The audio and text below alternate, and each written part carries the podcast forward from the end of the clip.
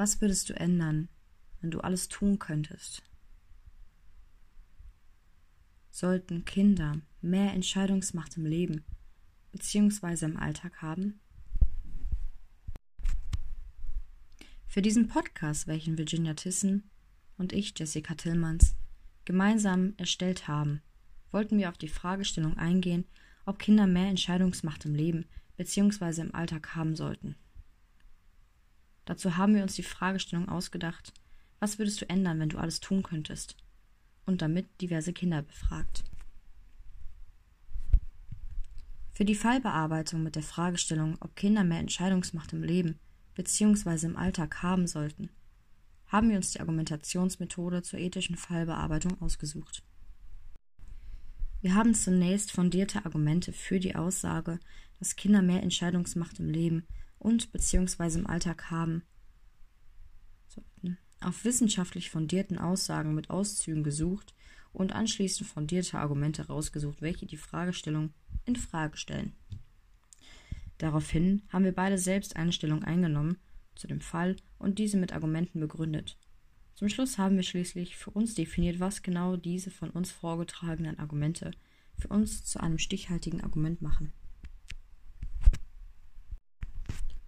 Zur weiteren Unterstützung unserer Fragestellung haben wir uns mit Kindern im Alter von 9 bis 13 Jahren auseinandergesetzt und ihnen unter anderem die Fragen gestellt, was würdest du ändern, wenn du alles tun könntest?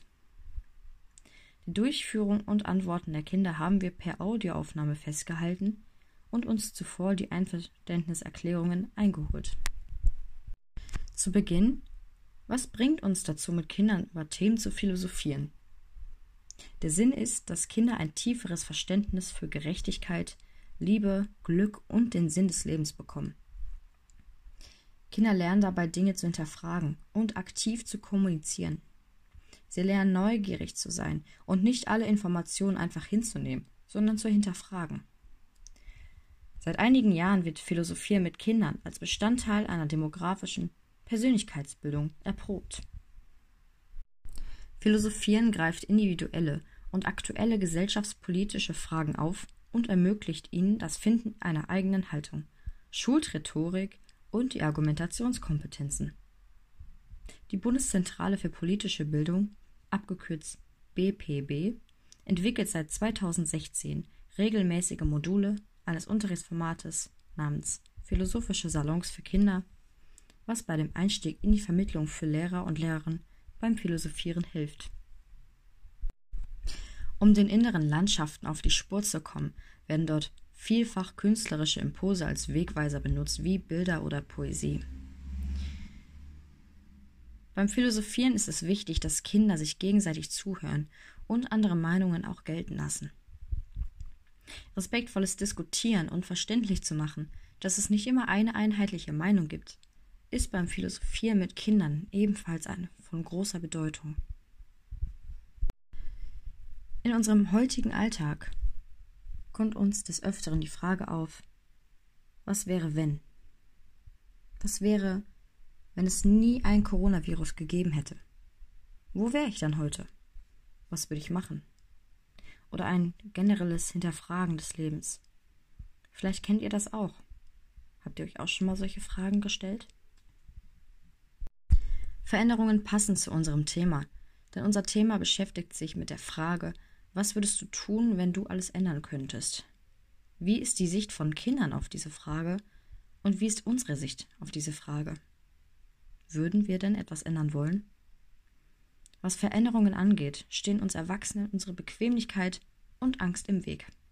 Angst vor möglichen negativen Konsequenzen an den Veränderungen. Wir trauen uns nicht, uns mit Neuen und Unbekannten auseinanderzusetzen. An dieser Stelle möchte ich ein paar Zitate vorlesen, welche meiner Meinung gut zu diesem Thema passen. Hört euch sie an und lasst sie wirken.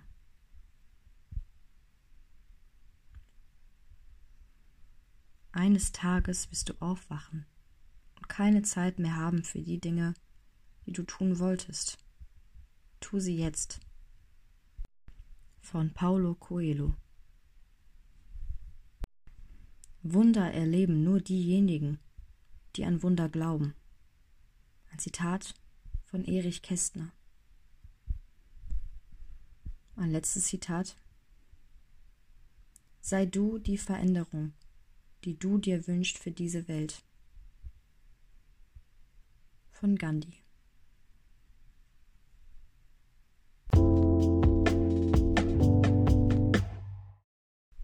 Nachdem ihr jetzt also bereits eine kleine Einführung zum heutigen Thema bekommen habt, werde ich euch nun ein paar Pro-Argumente zum Thema Sollten Kinder mehr Macht im Alltag bekommen vorstellen. Die Argumente beziehen sich im meisten Fall auf den Ursprung von Diskussionen, welche über Kinderrechte im Gesetzbuch diskutiert haben.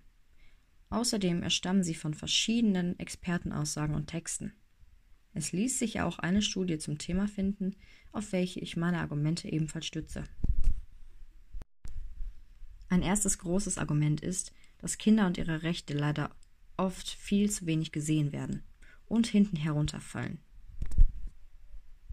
Sie werden zwar im Artikel 6 erwähnt, aber nur als Erziehungsobjekt der Eltern und nicht als eigenständige Träger von Rechten. Also wenn Kinder explizit im Grundgesetz stehen würden und ihnen somit mehr Rechte bzw. Macht gegeben werden würde, wäre der Staat viel mehr in die Pflicht genommen, kindgerechte Lebensverhältnisse zu schaffen, in ganz vielen Lebensbereichen.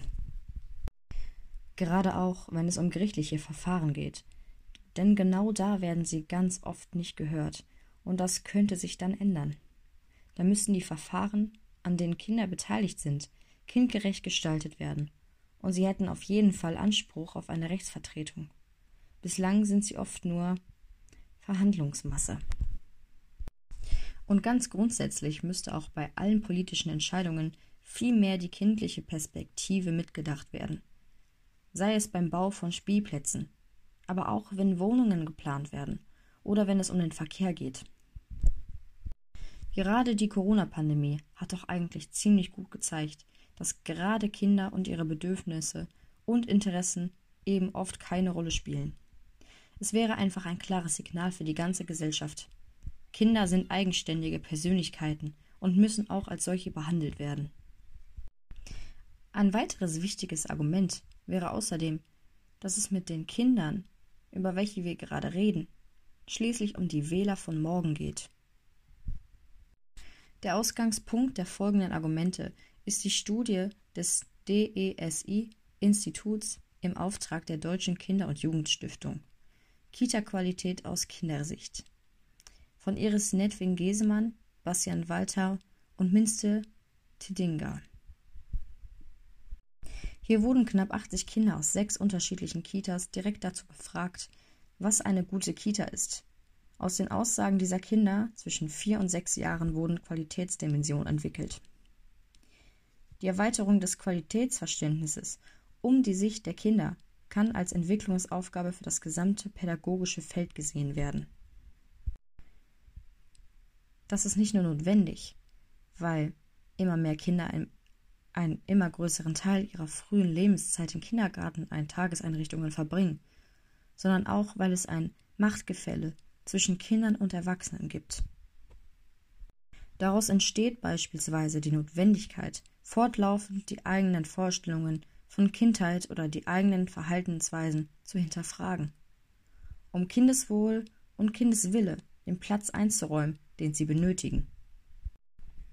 Kindheit findet schließlich in der Gegenwart statt und zeichnet sich durch die erfüllenden, sich sinnlichen Momente aus.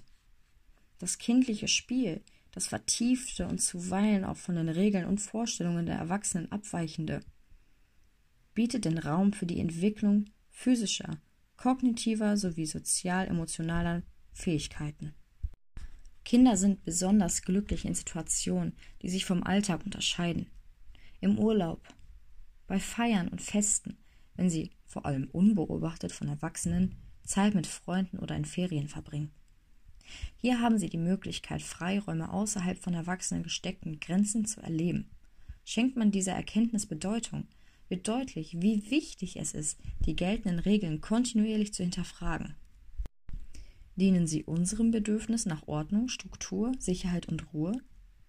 Trauen wir den Kindern zu wenig Handlungsfähigkeit zu oder handelt es sich tatsächlich um Regeln, die notwendig sind, das Zusammenleben zu ordnen und jeden in Sicherheit aufwachsen zu lassen, ohne seine oder ihre Entwicklungsmöglichkeiten zu hemmen. Gestehen erwachsenen Kindern Ausnahmen von Regeln zu, beweisen sie, dass ihnen die Kinder wichtig sind, nicht die Regeln. Kinder möchten sich von Erwachsenen ernst genommen fühlen. Sie möchten die Regeln, die für sie gelten, verstehen und nachvollziehen können. Es ist wichtig, dass die individuelle Mitwirkungs- und Entscheidungsspielräume erhalten. Denn Kinder haben ein sehr gutes Gespür dafür, was ihm im Moment gut tut und was sie brauchen. Kinder brauchen Freiräume, in denen sie sich als wirksam erleben. Nur wenn Kinder an den sie betreffenden Entscheidungen beteiligt werden, ist Selbstbestimmtheit schließlich möglich. Was kindgerecht ist, kann nur mit dem Kind gemeinsam herausgefunden werden. Kinder nehmen sich als eigenständige und kompetente Personen wahr und möchten auch als solche anerkannt werden. Können Kinder selbstverständlich mit bzw. bestimmen, wird ihre Meinung gehört und berücksichtigt, vertrauen sie Erwachsenen eher und identifizieren sie sich mehr mit ihrer Einrichtung. Dabei bedeutet Partizipation den Kindern verlässlich Rechte auf Selbst- und Mitentscheidung einzuräumen. So werden Selbstwirksamkeitserfahrungen ermöglicht und Kinder gestärkt. Kinder erfahren sich als Demokratinnen. Die Beteiligung von Kindern ist national wie international in vielen Ländern gesetzlich festgeschrieben. Die Konzepte Mitentscheiden und Mithandeln in der Kita und Kinderstube der Demokratie befassen sich damit, wie Partizipation im Kita-Alltag umgesetzt werden kann. Dabei geht es darum, Partizipation strukturell zu verankern und auch in der Pädagoginnen-Kind-Interaktion verankern. Knauer und Hansen können aus diesem Zusammenhang berichten, dass es insbesondere für die pädagogische Fachkräfte in den Kitas eine Herausforderung darstellt, den Kindern durchgängig Beteiligungsmöglichkeiten einzuräumen. Partizipation ist jedoch kein Thema, das lediglich auf die Kinder zu beziehen ist. Vielmehr ist es auch hinsichtlich der Eltern und der Mitarbeiterinnen in den Einrichtungen zu denken. Kinder erfahren sich als selbstwirksam und kompetent, wenn sie ihre eigenen Ideen umsetzen, eigene Pläne verwirklichen und eigene Ziele erreichen können. Das sind wertvolle Momente für das Kind und seine Entwicklung. Kinder sind Expertinnen für ihre Kinder, äh, Kita. Sie kennen sich dort gut aus, möchten aber auch umfassend informiert werden. Sie möchten ernst genommen werden in dem, was sie wissen und können. Auf das Erleben von Gemeinschaft und Zusammenhalt üben die Rhythmisierung des Alltags sowie ritualisierte Abläufe einen positiven Effekt aus. Kinder erleben sie positiv und gestalten sie mit Freude mit, wenn sie nicht zu starr sind. Für Kinder ist es wichtig, nicht nur ein Teil der Kindergruppe zu sein. Sie sind einzigartige Subjekte und wollen auch als solche wahr und ernst genommen werden. Diese These wird von Petra Völkel theoretisch untermauert. Die Ich-Entwicklung von Kindern erfolgt im Spiegel von anderen. Sowohl Gleichaltrige als auch in besonderem Maße erwachsener Vorbilder. Als besonders günstig für die Ich-Entwicklung hat sich ein partizipativ autorativer bzw. demokratischer Erziehungsstil erwiesen. Hier können Kinder sich als selbstwirksam erleben und erhalten Rückmeldungen zu sich und ihrem Verhalten. Ausgangspunkt dabei ist die ressourcenorientierte Beobachtung, die insbesondere im professionellen pädagogischen Kontext von außerordentlicher Bedeutung ist. Jedes Kind wertschätzende Rückmeldung zu seiner Person erhalten.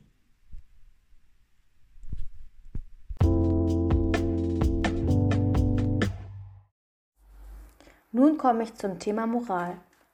Was ist Moral? Die Moral beschreibt die Gemeinschaft von sittlichen und ethischen Normen. Damit sind Grundsätze und Werte gemeint, die das Miteinander in einer Gesellschaft regulieren und von der Gemeinschaft akzeptiert werden. Die Moral stellt also die Regeln der Gesellschaft dar. Zum Beispiel, welches Verhalten als richtig oder als falsch gewertet wird und was von der Gesellschaft erwartet wird. Das moralische und sittliche Handeln ist von Kultur zu Kultur unterschiedlich. So sind zum Beispiel Essmanieren und Benimmregeln überall auf der Welt unterschiedlich. Das hat damit zu tun, dass die Kulturen und die verschiedenen Sitten der verschiedenen Ländern immer unterschiedlich sind. Und auch in der Medizin, Politik und der Wirtschaft wird über die Moral nachgedacht. Wie jetzt gerade zum Beispiel in der Corona-Pandemie wurde sich häufig die Frage gestellt, ist es überhaupt moralisch vertretbar, dass kranke Menschen, die vielleicht sterben, keinen Besuch im Krankenhaus erhalten dürfen? So stellt sich die Moral häufig die Frage, sind die Entscheidungen, die wir treffen, richtig oder falsch?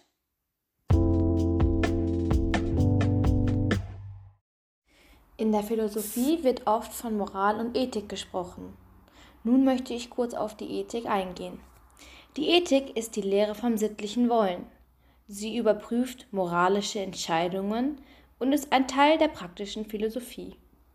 Im Zentrum der Ethik steht das genaue Handeln in Bezug auf die Moral sowie die Be Begründbarkeit und die Reflexion.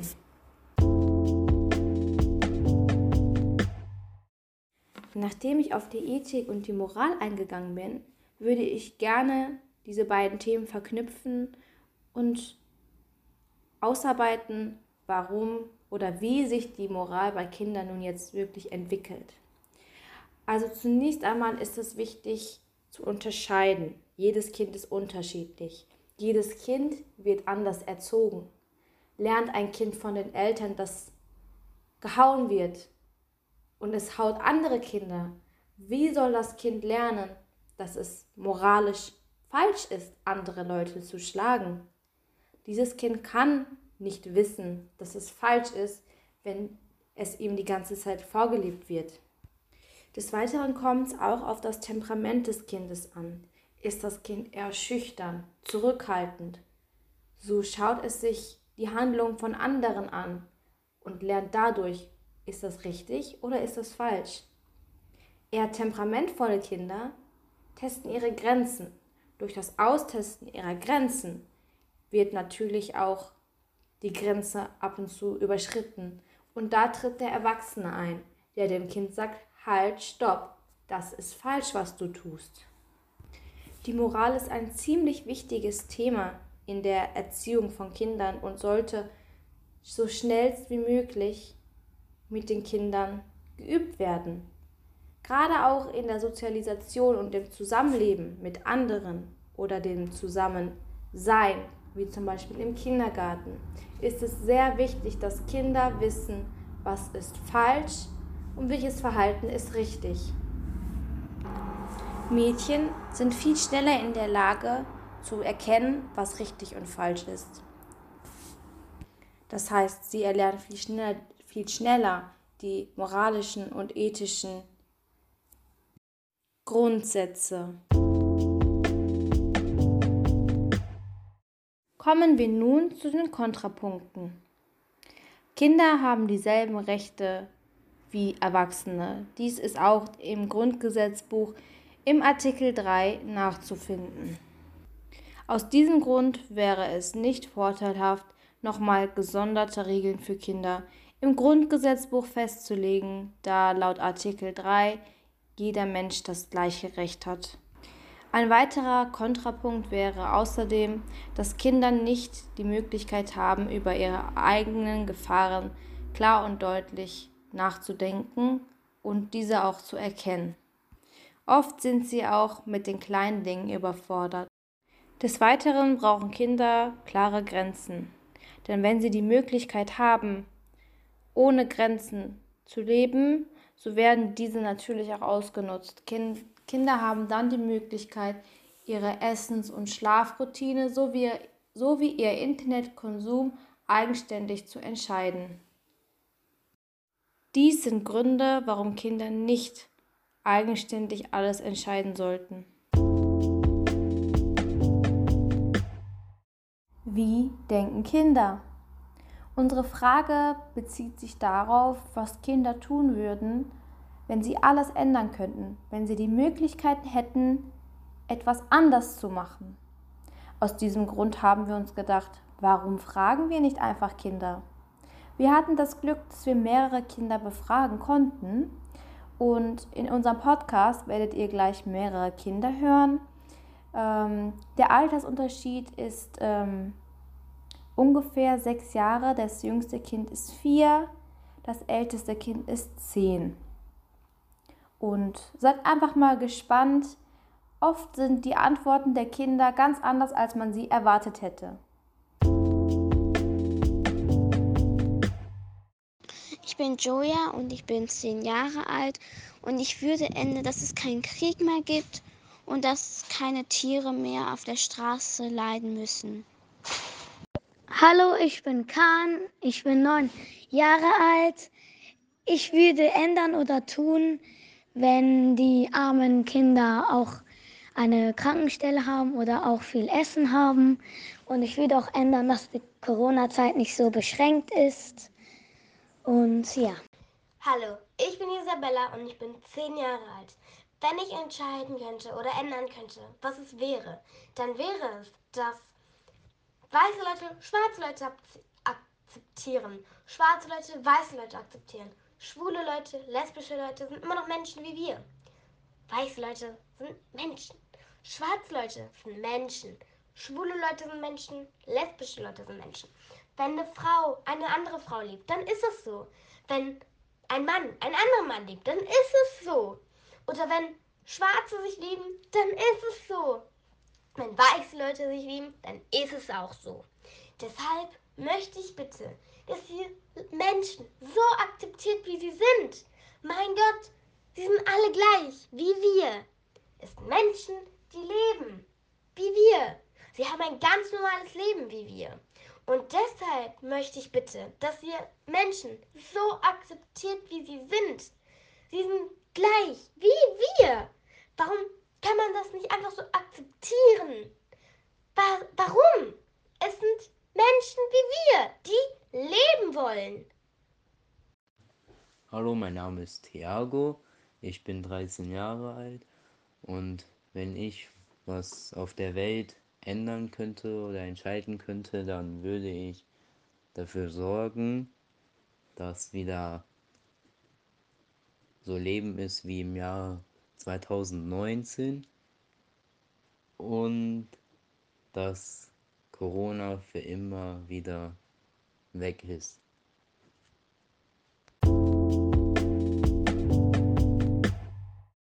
Die beiden jüngsten Kinder wollten leider nicht am Diktiergerät sprechen. Aus diesem Grund werde ich auf ihre Worte eingehen.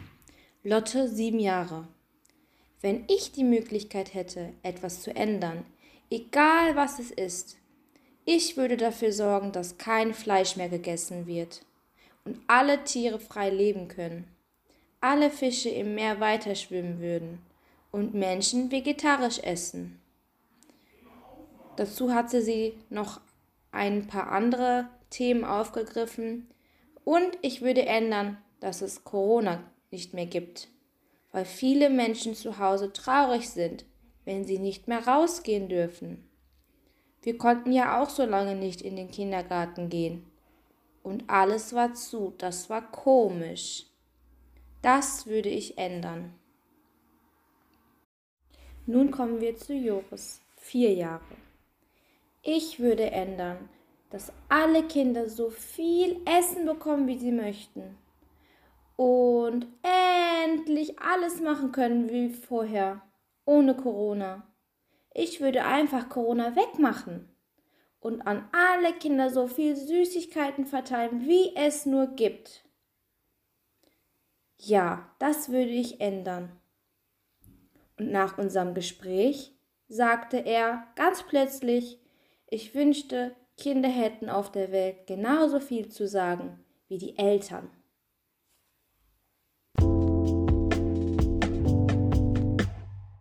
Nachdem wir jetzt einige Audios von den befragten Kindern gehört haben, komme ich als nächstes zu meiner Stellungnahme zum Thema.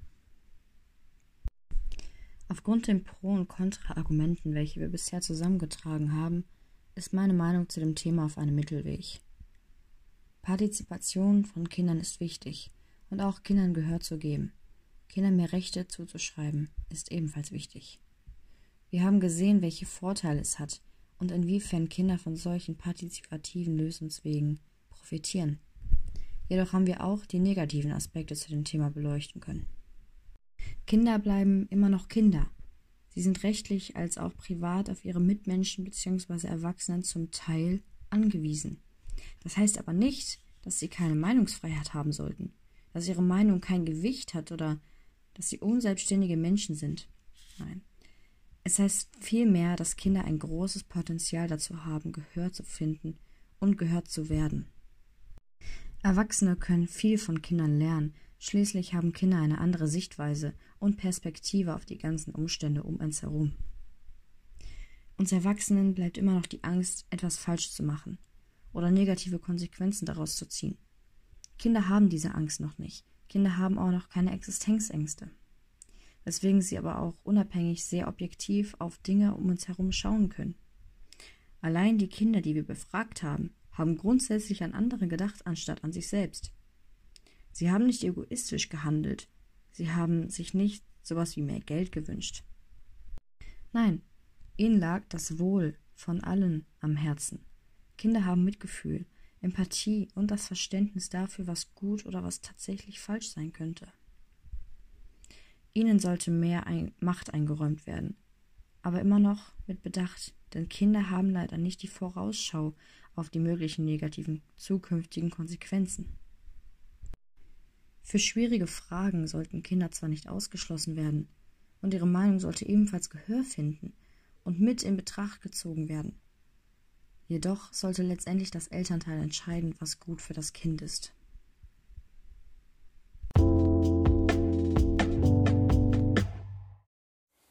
Kommen wir zum Ende. Unsere Fragestellung war, was würden wir ändern oder tun, wenn wir alles ändern könnten? Natürlich war diese Fragestellung an Kinder gerichtet.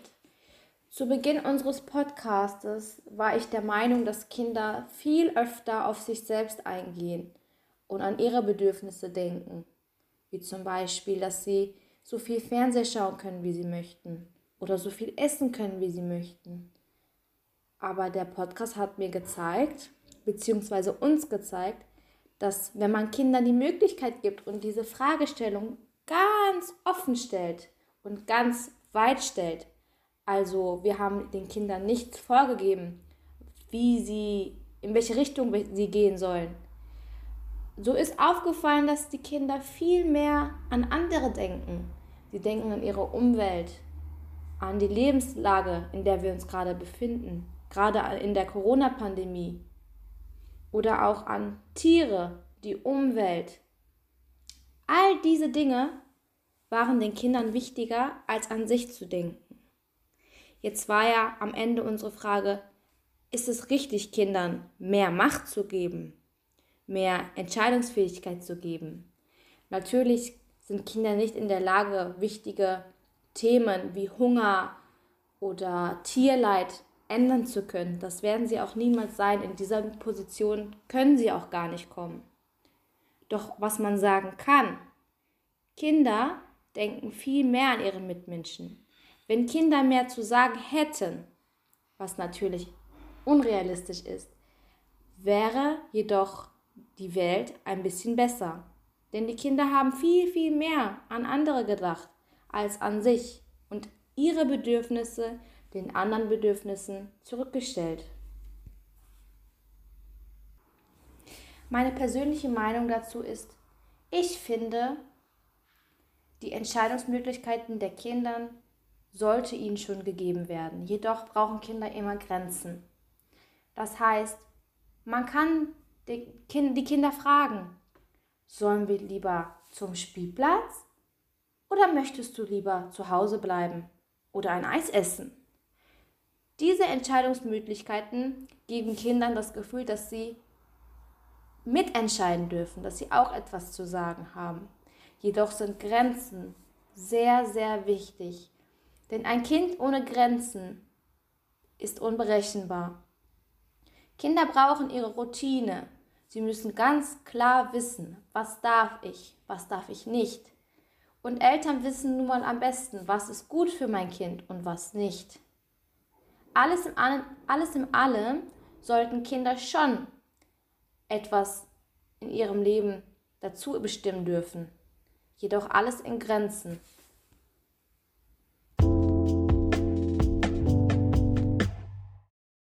Als nächstes beleuchten wir, inwiefern wir ein Argument gut finden. Was macht ein Argument zu einem guten Argument?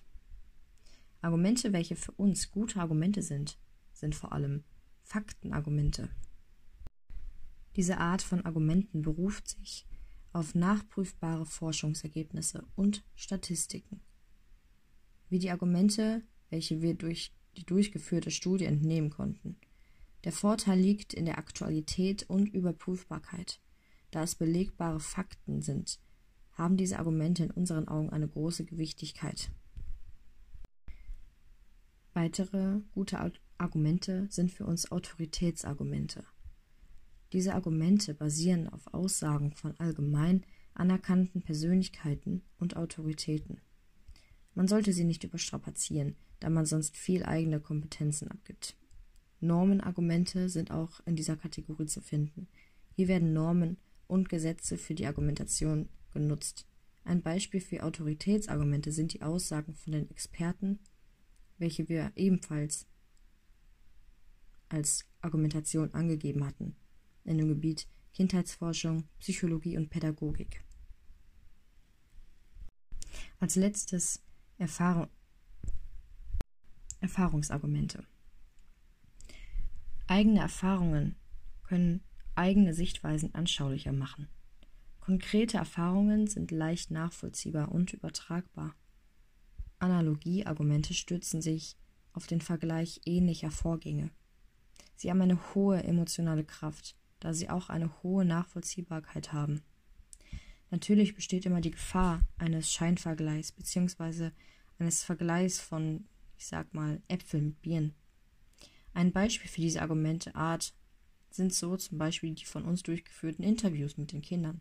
In unseren Augen sind diese Argumente nicht besonders aussagekräftig. Allerdings kann es uns einen neuen Blick auf die Sachverhalte geben.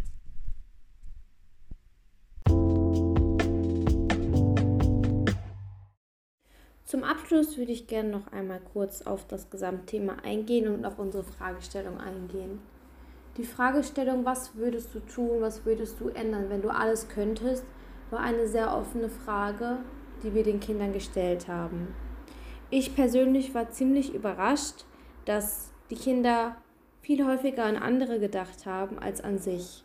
Das zeigt, dass man Kinder sehr oft unterschätzt und dass man ihnen vielleicht öfter Chancen geben sollte, genau solche Fragestellungen zu beantworten, um einfach nochmal die Gedanken der Kinder zu reflektieren und einen Einblick in ihre Gedankenwelt bekommt. Verbesserungsvorschläge für mich wären zum Beispiel, dass man viel öfter solche Diskussionsrunden mit Kindern führt. Zum Beispiel einmal in der Woche in, im Kindergartenkreis oder in der Schule. Was würdest du tun, wenn? Diese Fragestellung regt erstens die Kreativität der Kinder an. Man fängt an, ihre Sichtweise zu verstehen. Und man kann auf ihre Sichtweisen eingehen. Zum Beispiel, durch Themenkreise oder man fängt an, in ihre Richtung etwas zu basteln oder man sagt, was könnten wir denn tun, um etwas zu ändern? Ich finde es ziemlich wichtig, Kindern Möglichkeiten zu bieten. Wie können wir etwas ändern? Natürlich haben sie nicht die Möglichkeit, ihre großen Themen zu ändern, aber man kann auch im kleinen Kreise beginnen, etwas zu ändern. Man kann zum Beispiel, wenn man sagt, wir möchten da nicht, dass Tiere hungern. Dann kann man im Kindergarten sagen, okay Kinder, habt ihr Lust, vielleicht was zu malen? Und wir verkaufen eure Bilder und das Geld, was wir bekommen, das, dafür kaufen wir den Tieren Futter. Immer auf die, die, die Wünsche der Kinder oder die Hilfestellung der Kinder eingehen, ist für mich ziemlich wichtig und sollte meiner Meinung nach auch gerne in den Alltag der Kitas und den Schulen eingeführt werden, aber auch zu Hause.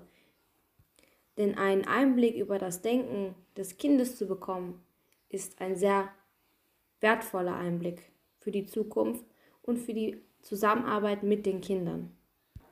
Hiermit würde ich gerne unseren Podcast schließen und ich hoffe, dass euch unser Podcast gefallen hat zu unserem Thema. Und ja, vielen Dank fürs Zuhören.